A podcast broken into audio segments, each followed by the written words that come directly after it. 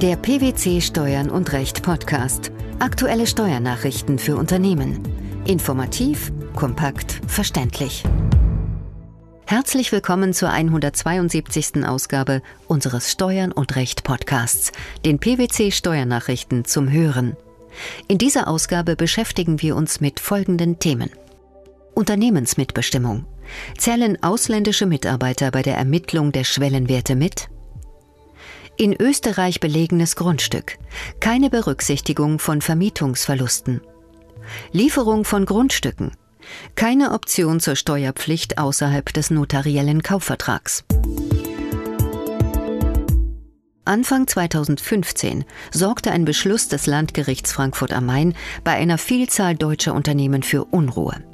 Es ging um die Frage, ob Arbeitnehmer in ausländischen Tochtergesellschaften bei der Unternehmensmitbestimmung berücksichtigt werden müssen. Warum ist diese Frage bedeutsam?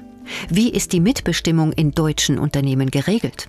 Nach den einschlägigen Regelungen im Gesetz über die Mitbestimmung der Arbeitnehmer, kurz Mitbestimmungsgesetz, haben Unternehmen einen Aufsichtsrat zu bilden und diesen jeweils zur Hälfte mit Anteilseignervertretern und mit Arbeitnehmervertretern zu besetzen, sofern sie die Rechtsform einer deutschen Kapitalgesellschaft oder Genossenschaft besitzen und selbst oder zusammen mit abhängigen Konzernunternehmen in der Regel mehr als 2000 Arbeitnehmer beschäftigen. Man spricht dann von der paritätischen oder der sogenannten vollen Mitbestimmung.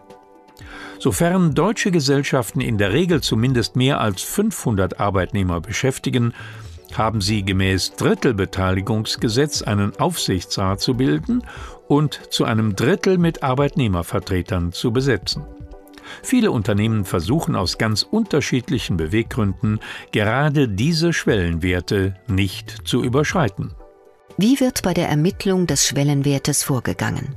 Der Wortlaut des Paragraphen 1 im Mitbestimmungsgesetz regelt nicht, ob die im ausländischen Betrieb beschäftigten Arbeitnehmer zu berücksichtigen sind. Nach der überwiegenden Auffassung in der juristischen Literatur und Praxis sind jedoch Arbeitnehmer im Sinne des Mitbestimmungsgesetzes sowie des Drittelbeteiligungsgesetzes nur solche, die zu einem inländischen Betrieb gehören. Das ist das sogenannte Territorialprinzip. Im Ausland beschäftigte Arbeitnehmer zählten weder im Rahmen der zuvor genannten mitbestimmungsrechtlichen Schwellenwerte noch im Rahmen der Wahl eines solchen Aufsichtsrats. Sie hatten damit auch weder ein aktives noch ein passives Wahlrecht in Bezug auf die Besetzung des Aufsichtsrats.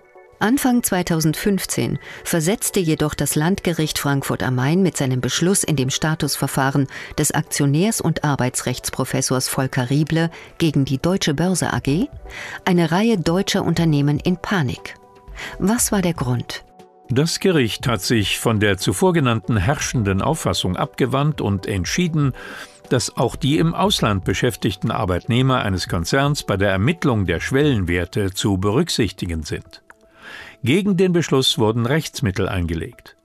Wir erwarten, dass die Parteien nach der Entscheidung des OLG Frankfurt den Rechtsweg bis zum BGH weiter verfolgen. Seit dem 1. Juni 2015 liegt nun ein jüngerer Beschluss des Landesgerichts Berlin vor, der sich mit derselben Frage beschäftigte und sich nicht der überraschenden Entscheidung aus Frankfurt anschloss. Welche Meinung vertreten die Berliner Richter?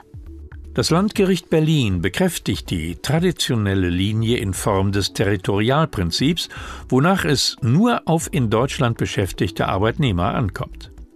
Zusätzlich verneint es auch einen Verstoß gegen die EU-Arbeitnehmerfreizügigkeit oder sonstiges Unionsrecht.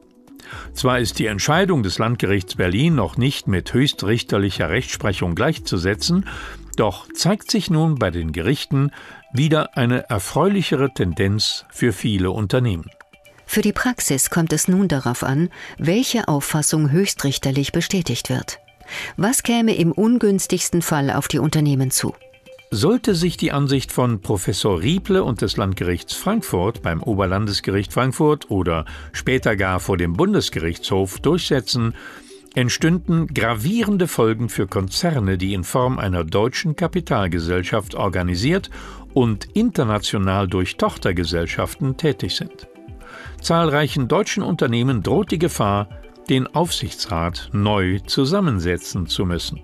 Für börsennotierte Unternehmen könnte die Entscheidung gar eine weitere Konsequenz nach sich ziehen.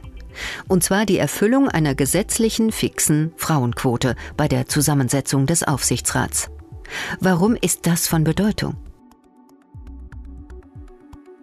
Von der fixen Quote von mindestens 30 Prozent sind seit dem 1. Mai 2015 nur börsennotierte und sogenannte vollmitbestimmte Unternehmen betroffen. Sollte der Beschluss bestandskräftig werden und ein Unternehmen durch die Beschäftigung der Arbeitnehmer im Ausland zur paritätischen Mitbestimmung gelangen, wäre auch für diese Unternehmen die fixe Frauenquote im Aufsichtsrat zwingend zu erfüllen. Für ausländische Investoren, die auf den deutschen Markt expandieren wollen, ist daher im Vorfeld eines Unternehmenserwerbs besondere Vorsicht geboten. Was kann man betroffenen Unternehmen in dieser Situation raten? Insbesondere ist eine noch gründlichere arbeitsrechtliche Due Diligence zu empfehlen. Unternehmen, die momentan noch nicht oder nur nach dem Drittelbeteiligungsgesetz mitbestimmt werden, sollten prüfen, ob sie vorsichtshalber ein Statusverfahren gemäß den einschlägigen Regelungen des Aktiengesetzes vorbereiten oder Strategien entwickeln, welche die bisherige Mitbestimmungsstruktur konserviert oder die Zahlweise der Arbeitnehmer durch gesellschaftsrechtliche Umstrukturierung abändern. Das Thema ist ein Evergreen auf dem Gebiet der Steuerrechtsprechung, der Abzug sogenannter finaler Verluste bei der deutschen Besteuerung. Immer wieder sind die Gerichte gefordert, zu verschiedenen Gestaltungen Stellung zu nehmen. Worum ging es im entschiedenen Fall? Im aktuellen Fall hatte der Kläger eine vermietete Eigentumswohnung in Österreich. Er wollte die dortigen Verluste aus Vermietung und Verpachtung bei seiner deutschen Einkommensteuer berücksichtigt wissen. Finanzamt und Finanzgericht lehnten dies ab. Auch die eingelegte Nichtzulassungsbeschwerde vor dem Bundesfinanzhof wurde von diesem als unbegründet zurückgewiesen. Mit welcher Erklärung? In seiner summarischen Begründung zeigte der Senat Kontinuität in seiner rechtlichen Beurteilung der finalen Betriebsstättenverluste, die im Übrigen, so die Richter, durch die Rechtsprechung des Europäischen Gerichtshofes durchgängig gestützt werde und hinreichend geklärt sei. Die Münchner Steuerrichter hatten eine inländische Abzugsnotwendigkeit immer dann angenommen, wenn der Betriebsstättenverlust aus tatsächlichen Gründen im ausländischen Staat nicht mehr berücksichtigt werden kann, beispielsweise bei der entgeltlichen Übertragung der Betriebsstätte und wenn keine Missbrauchsregelung greift. Wieso konnte der Vermietungsverlust des Klägers in Österreich nicht auf die nachfolgenden Veranlagungszeiträume vorgetragen werden? Weil nach der dortigen Rechtslage im Streitjahr der Verlustabzug auf die betrieblichen Einkunftsarten, also Gewerbebetrieb, Land- und Forstwirtschaft sowie selbstständige Arbeit, beschränkt war und negative Überschusseinkünfte aus Vermietung und Verpachtung, denen im gleichen Jahr keine Gewinne oder Überschüsse gegenübergestanden haben, folglich nicht vortragsfähig gewesen sind.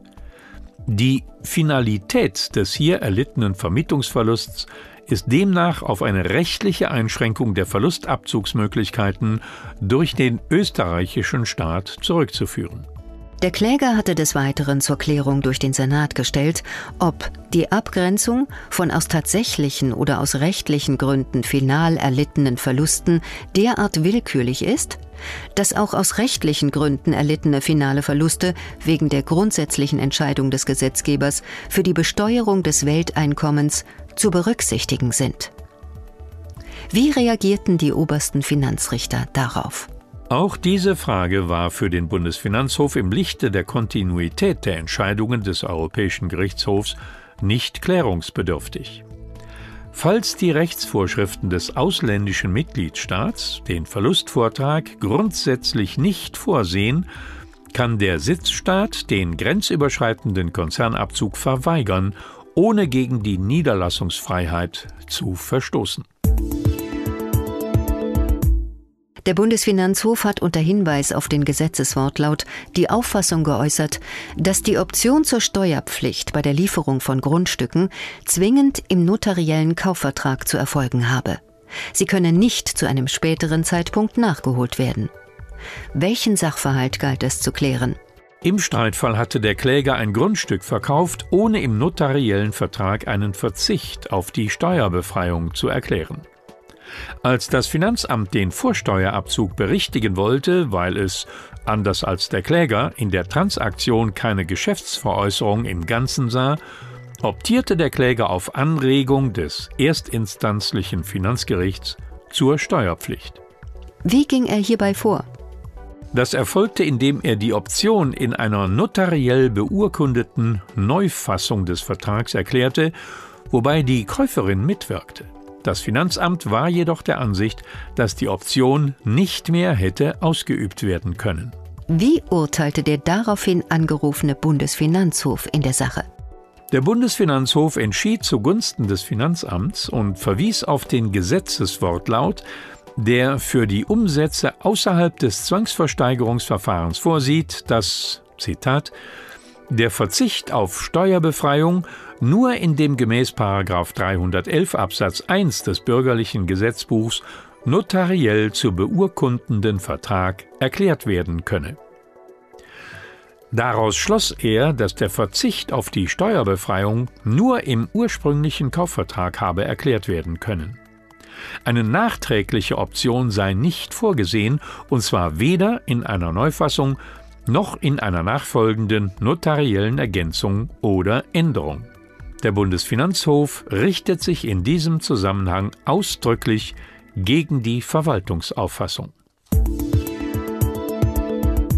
Das Mitbestimmungsrecht von Arbeitnehmern in ausländischen Tochtergesellschaften bei der Ermittlung des Schwellenwerts der Abzug sogenannter finaler Verluste bei der deutschen Besteuerung sowie die Option zur Steuerpflicht bei der Lieferung von Grundstücken und deren zwingende notarielle Erfassung im Kaufvertrag.